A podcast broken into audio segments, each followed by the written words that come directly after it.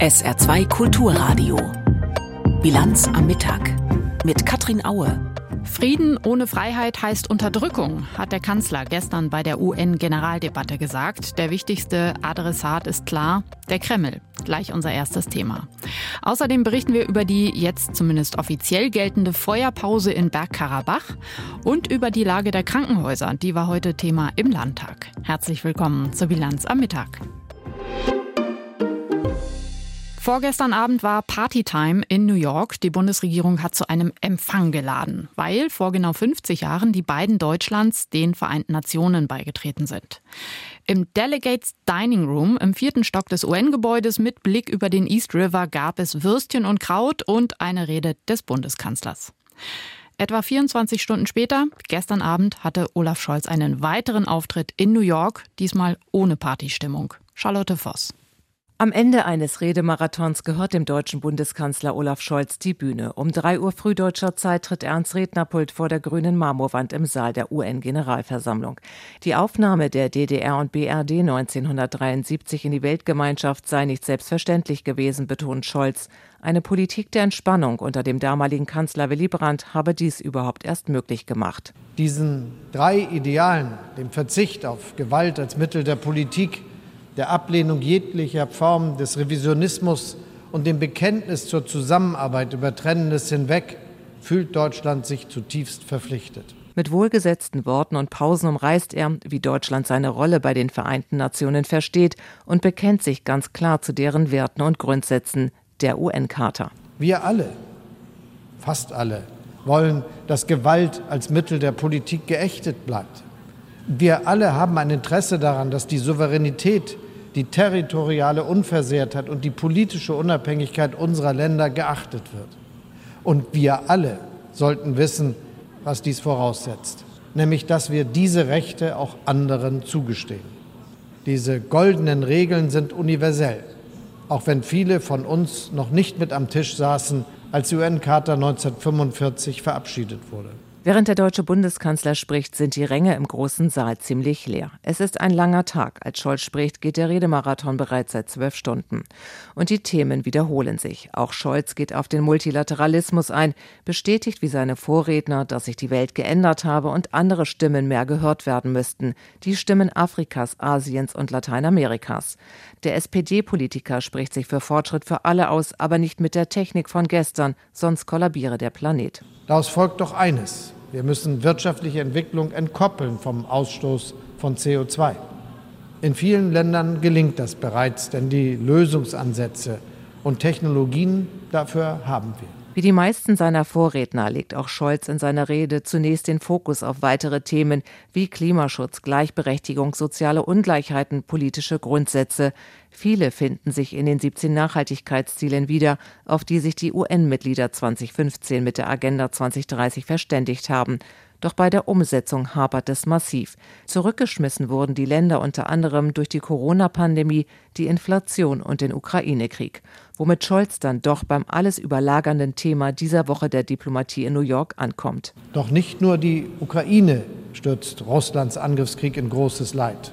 Unter Inflation, wachsender Verschuldung, Düngemittelknappheit, Hunger und steigender Armut leiden Bürgerinnen und Bürger weltweit.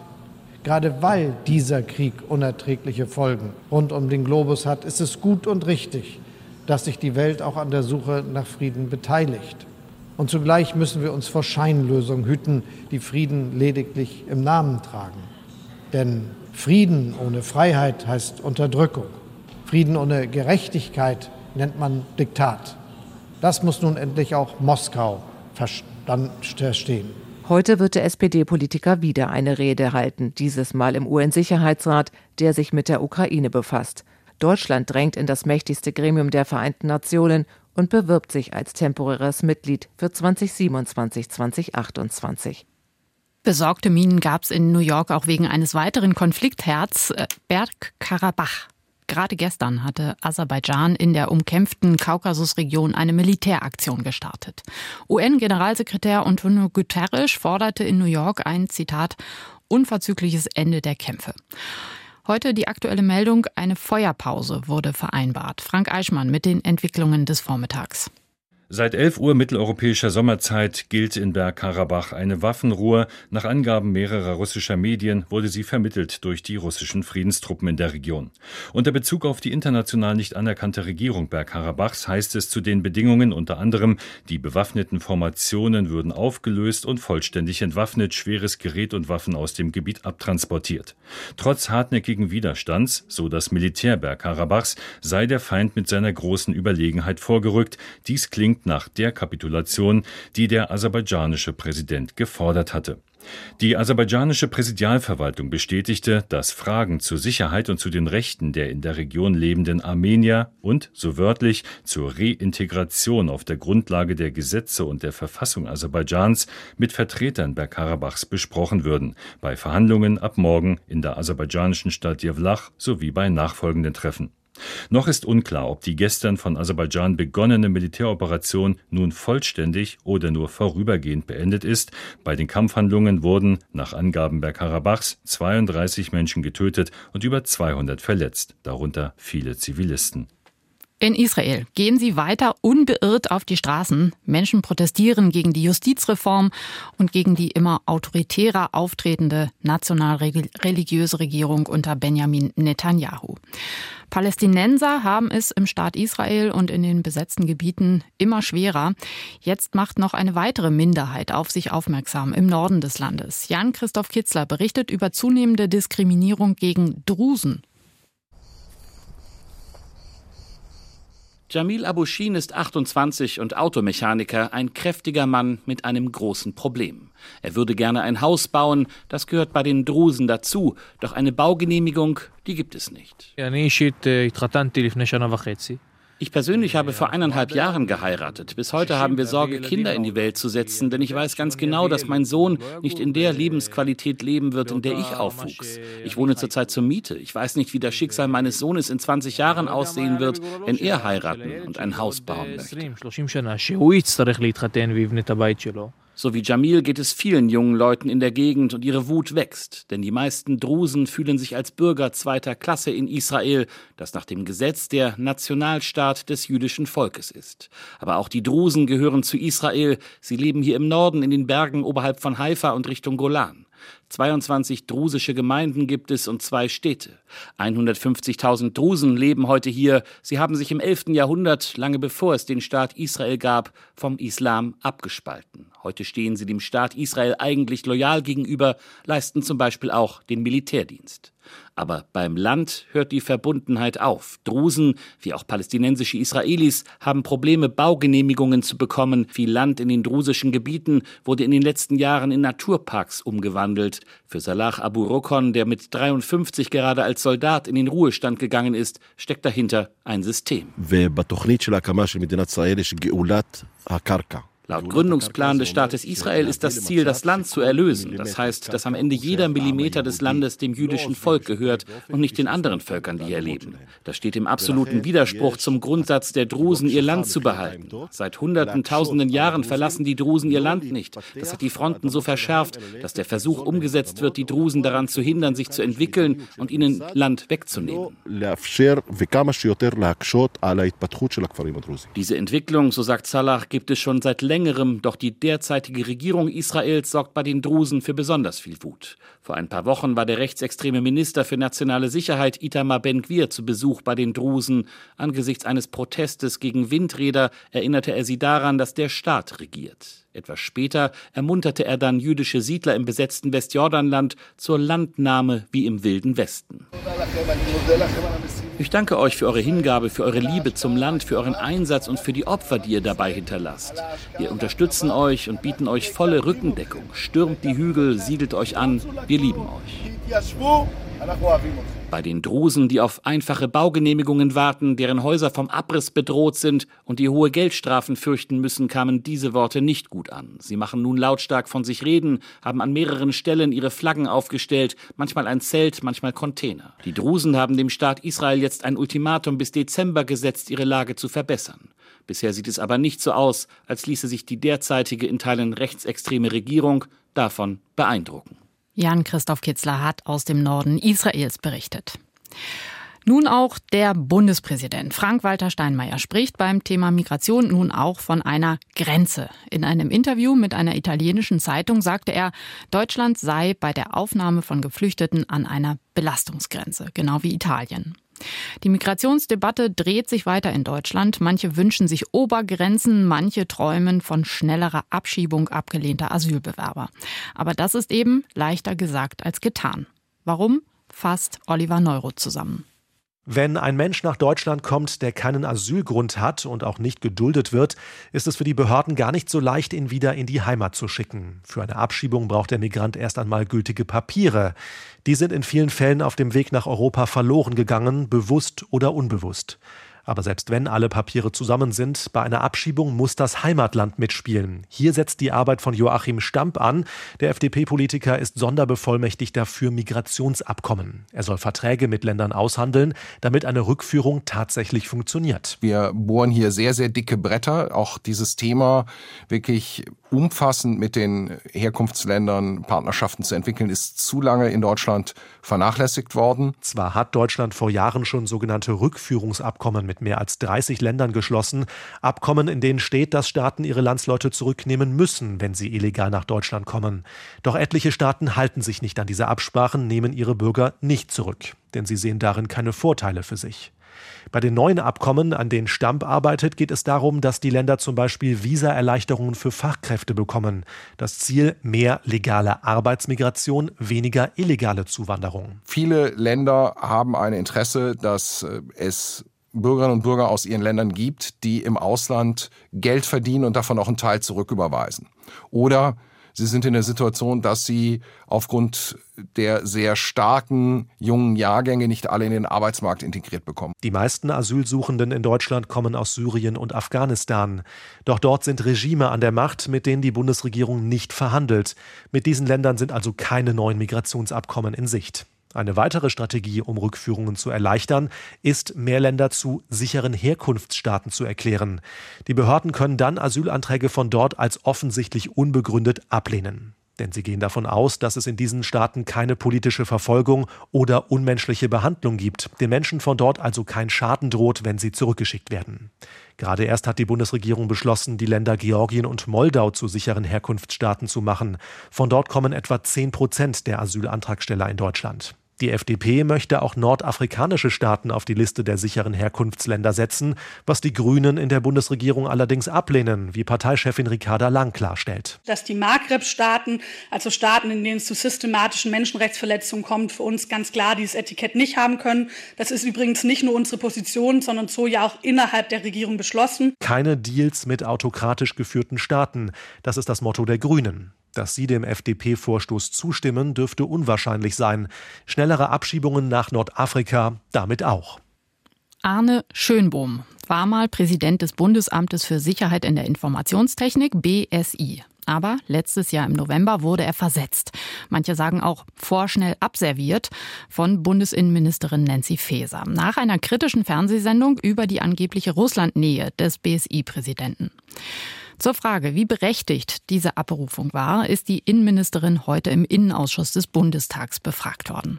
Unsere Hauptstadtkorrespondentin Bianca Schwarz ist uns zugeschaltet. Bianca, was wird der Innenministerin im Umgang mit dem Ex-BSI-Chef vorgeworfen? Also ganz ursprünglich stand ja mal der Vorwurf im Raum, dass er russischen Spionen nahesteht. Dieser Vorwurf hat sich nicht erhärten lassen. Das hat eine Überprüfung ergeben. Aber Arne Schönbohm ist ja schon abberufen und auf einen anderen gleichwertigen Job versetzt worden, bevor diese Überprüfung abgeschlossen war. Das Bundesinnenministerium wiederum hat sieben Punkte intern vorliegen, die man Schönbohm vorwirft. Da geht es unter anderem um seine Personalführung oder um eine falsche Schwerpunktsetzung seiner Behörde. Aber das sind jetzt alles keine Vorwürfe, die eine Abberufung rechtfertigen würden. Also es geht schlicht um die Frage, ob da alles mit rechten Dingen zugegangen ist, wer wann was wusste, wer wann mit wem gesprochen hat. Und die Union, die ist der Meinung, dass das alles nicht berechtigt war, richtig? Ja, naja, das ist, das ist eine, ist eine schon etwas schwierigere Frage. Ähm, das Ganze zieht sich ja jetzt schon seit einem Jahr hin. Ne? Also diese Jan Böhmermann-Sendung, die die ursprünglichen Vorwürfe scheinbar ausgelöst hat, die war letztes Jahr im Oktober.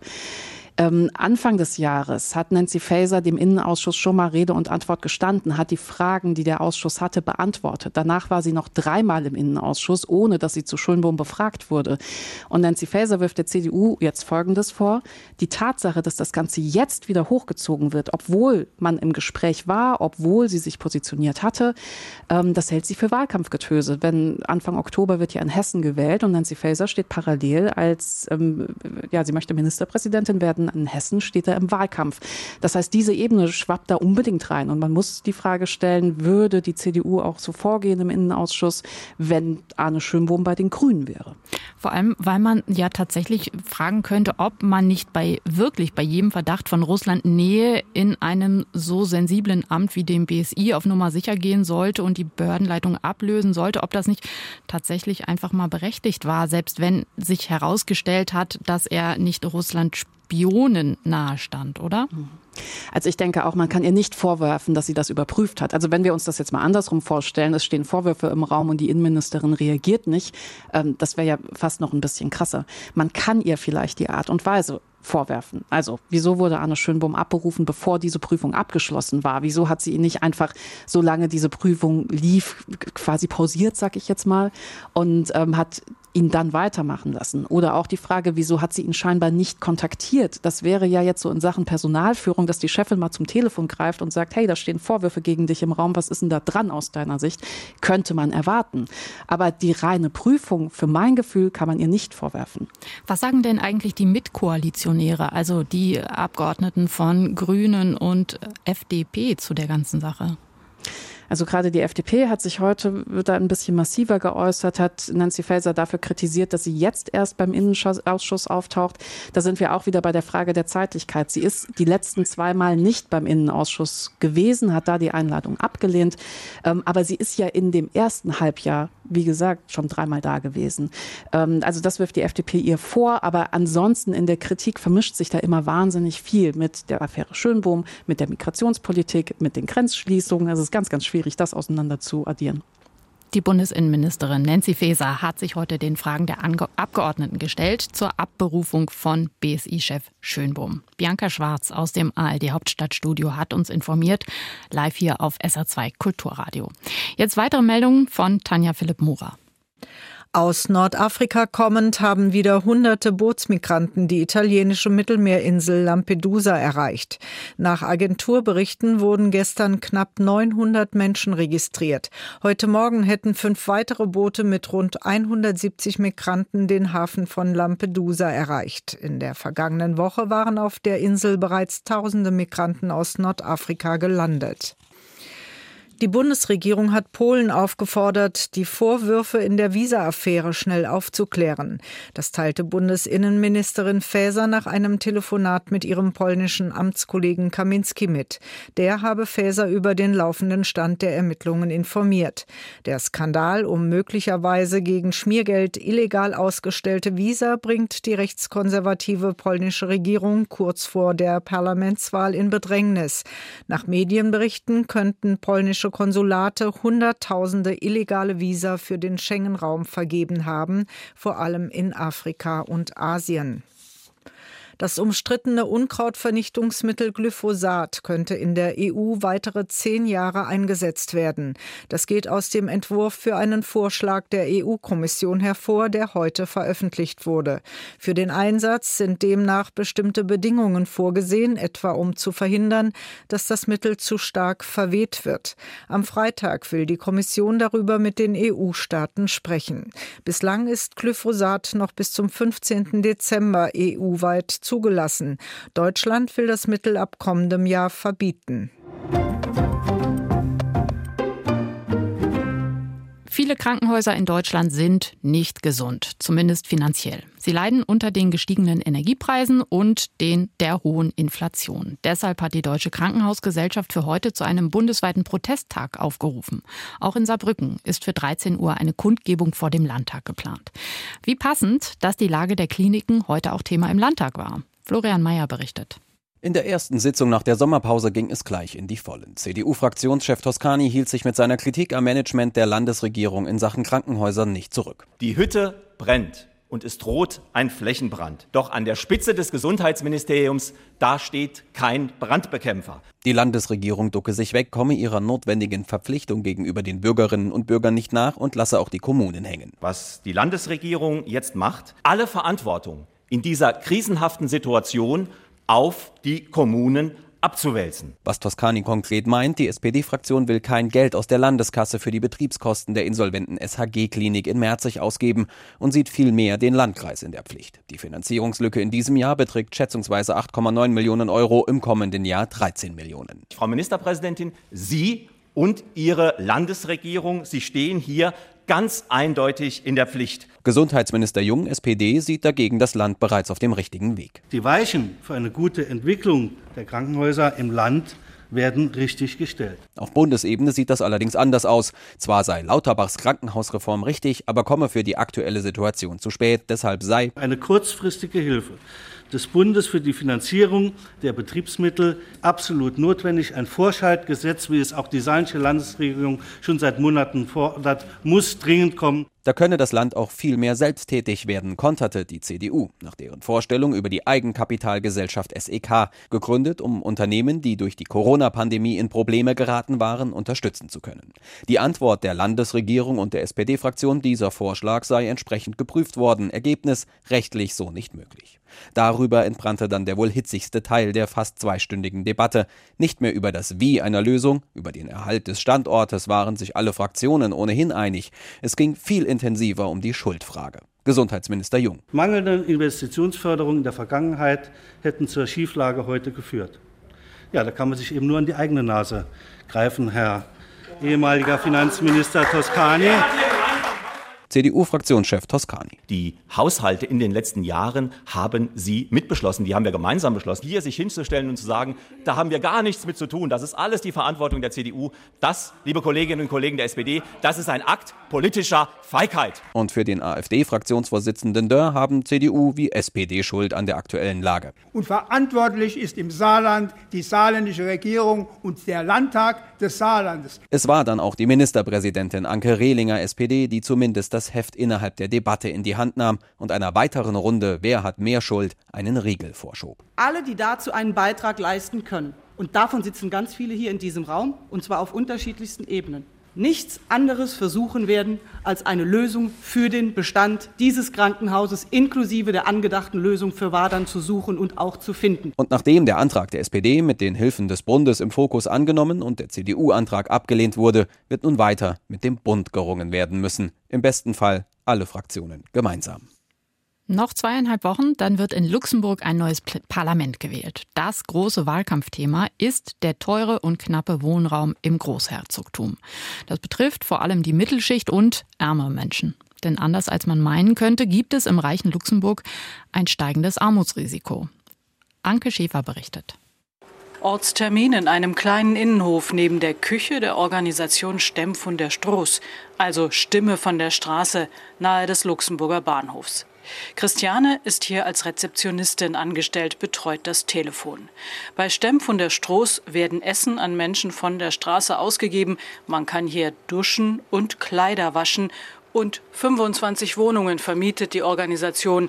Menschen in Not rufen an, wenn Christiane das Telefon abhebt. Sie weiß, was das Thema dieses jetzt laufenden Parlamentswahlkampfes ist. Die Wohnungsnot. Die Leute von hier bekommen wir nicht unter, weil die Zimmer, alleine ein Zimmer sehr teuer ist. Und ein Appartement ist schon gar nicht zu bezahlen.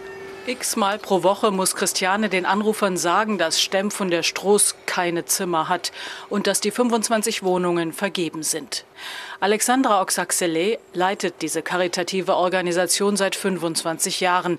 Es hat sich seit Corona viel verändert, sagt sie. In Luxemburg ist die Spalte zwischen arm und reich die wird immer größer und wir haben keine richtige Mittelschicht. Wir haben entweder die Leute, die sehr reich sind oder die Leute, die Recht auf nicht vieles mehr haben und die Mittelschicht, die verschwindet. Luxemburg ist das reichste Land der Europäischen Union. Es ist aber gleichzeitig auch das Land mit den meisten Erwerbstätigen, die von ihrer Arbeit nicht leben können, sagen EU-Statistiken. Doch auch wer nicht arm ist, kann sich in Luxemburg kaum adäquaten Wohnraum leisten. Luc Carregari, 43 Jahre alt und Journalist beim Investigativ-Online-Magazin Reporter, pendelt zum Beispiel jeden Tag aus Trier nach Luxemburg-Stadt. Ich bin zwar Luxemburger, meine Frau ist aber deutsch. Und weil es etwas billiger ist, in Trier zu wohnen, wenn wir sind zu fünft, haben wir uns entschieden, ins Exil zu gehen in die älteste Stadt Deutschlands. Das Thema Wohnungskrise kennt Carigari, der gern ein Eigenheim in seinem Heimatland hätte, also aus eigener Erfahrung. Wenn Sie nicht eine hohe Summe oder ein Haus geerbt haben, ist das sehr, sehr, sehr schwierig, weil momentan die Banken fast keine Kredite mehr rausgeben, außer man hat wirklich extrem hohe Garantien dafür und ja, der Wohnungsmarkt ist am Kollabieren, also auch die ersten Baufirmen gehen bankrott. Die Parteien haben das Problem erkannt. Die liberale Demokratische Partei von Premierminister Xavier Bettel kündigt zum Beispiel, sollte sie wiedergewählt werden, eine historische Wohnungsbauoffensive an. Wahlversprechen schön und gut. Problem ist, viele von denen, die in Luxemburg von der Wohnungskrise betroffen sind, sind sogenannte Ausländer und dürfen bei den Parlamentswahlen nicht wählen. Alexandra Oxaxele von der Organisation Stemm von der Stroß weiß das. Was die zu bauenden Häuser gerade im sozialen Wohnungsbau betrifft, betrifft, sagt sie. Meine Hoffnung ist, dass, wenn wieder gebaut wird, dass dann auch an die Leute gedacht wird, an die viele Leute nicht denken. Wohnungsnot, das Wahlkampfthema in Luxemburg. Anke Schäfer hat berichtet. Zum Wetter im Saarland. Viel Sonne heute für den Rest des Tages. Es wird auch wieder wärmer. 22 Grad maximal im Hochwald und 26 Grad an der Saar. Es kann aber durchaus mal frische bis starke Böen geben. Morgen mal Wolken, mal Sonne. Am Nachmittag und Abend immer wieder Regen und auch einzelne Gewitter bei bis 24 Grad. Das war die Bilanz am Mittag. Mein Name ist Katrin Aue. Ich wünsche einen sehr schönen Nachmittag. Tschüss. SR2 Kulturradio Auslandspresseschau. Der Konflikt um die Region Bergkarabach ist wieder aufgeflammt. In dem Gebiet wohnen Armenier, völkerrechtlich gehört es aber zu Aserbaidschan. Und das Militär des Landes hat mit einer neuen Offensive gegen die Exklave begonnen. Die neue Zürcher Zeitung aus der Schweiz zeichnet ein düsteres Bild für die Menschen in Bergkarabach. Am Ende dieses Angriffskrieges wird der international nie anerkannte Kleinstaat Bergkarabach wahrscheinlich von der Landkarte verschwunden sein. Nach 2000 Jahren armenischer Siedlungsgeschichte in dieser Gebirgsregion scheint sich jetzt ein Kapitel missglückter Staatlichkeit gewaltsam zu schließen. Mit absoluter Sicherheit steht dieses Schreckensszenario zwar noch nicht fest, aber die aserbaidschanische Diktatur verfügt sowohl über das Motiv als auch über die Mittel für die angestrebte endgültige Lösung. La Stampa aus Italien schreibt Die Armenier sind auf sich allein gestellt. Die Bevölkerung von Bergkarabach ist zu einem entbehrlichen Spielball geworden und fast unmöglich zu schützen. Obwohl sich Russlands Präsident Putin als Verteidiger der christlich-orthodoxen Zivilisation bezeichnet, hat Russland die Enklave praktisch aufgegeben. Es unterhält zwar ein Kontingent von Friedenstruppen, hat aber drei Monate fast nichts gegen die von Baku verhängte Blockade unternommen. Der armenische Ministerpräsident Paschinjan erkannte, vielleicht zu spät, die Kehrtwende des Zaren, der mehr an guten Beziehungen zur Türkei als an der Rettung seiner Glaubensbrüder interessiert war. Der Standard aus Österreich meint, Bergkarabach werde zwischen weltpolitischen Interessen zerrieben. Einerseits ist Russland militärisch in der Ukraine stark gebunden, andererseits will Russland es sich nicht mit der Türkei, der Schutzmacht Aserbaidschans, verscherzen. Für Russland ist die Türkei ein wichtiger Partner, viele sanktionierte Waren kommen über die Türkei ins Land. Das Leid der Menschen in Bergkarabach wird bleiben und sehr wahrscheinlich größer werden. Diplomatisch ist jetzt der Westen gefragt, schließlich ist die Türkei, die Schutzmacht Aserbaidschans, NATO-Mitglied. Zu einem anderen Thema. In New York tagt die UN-Generalversammlung. Ein bestimmendes Thema dort ist der russische Angriffskrieg in der Ukraine. Im Gastkommentar der britischen Zeitung Guardian heißt es, Die Weltgemeinschaft müsse auch auf die humanitäre Hilfe für die Ukraine schauen. 18 Millionen Menschen im ganzen Land brauchen dringend humanitäre Hilfe, besonders in der Nähe der Front und in den Gebieten, die zwischenzeitlich russisch besetzt waren. Das wurde noch übertroffen von der Blockade der ukrainischen Getreideexporte, die den Weltmarktpreis für Grundnahrungsmittel steigen ließ. Diese Probleme werden schlimmer werden, wenn sie nicht angegangen werden. Jetzt müssen sich unsere politischen Anführer auch als solche verhalten. Wenn die Ukraine so wichtig ist, wie viele sagen, dann muss an allen Fronten gekämpft werden, nicht nur an der militärischen. Das waren Auszüge aus Kommentaren der internationalen Presse, zusammengestellt von Klaas Christoffersen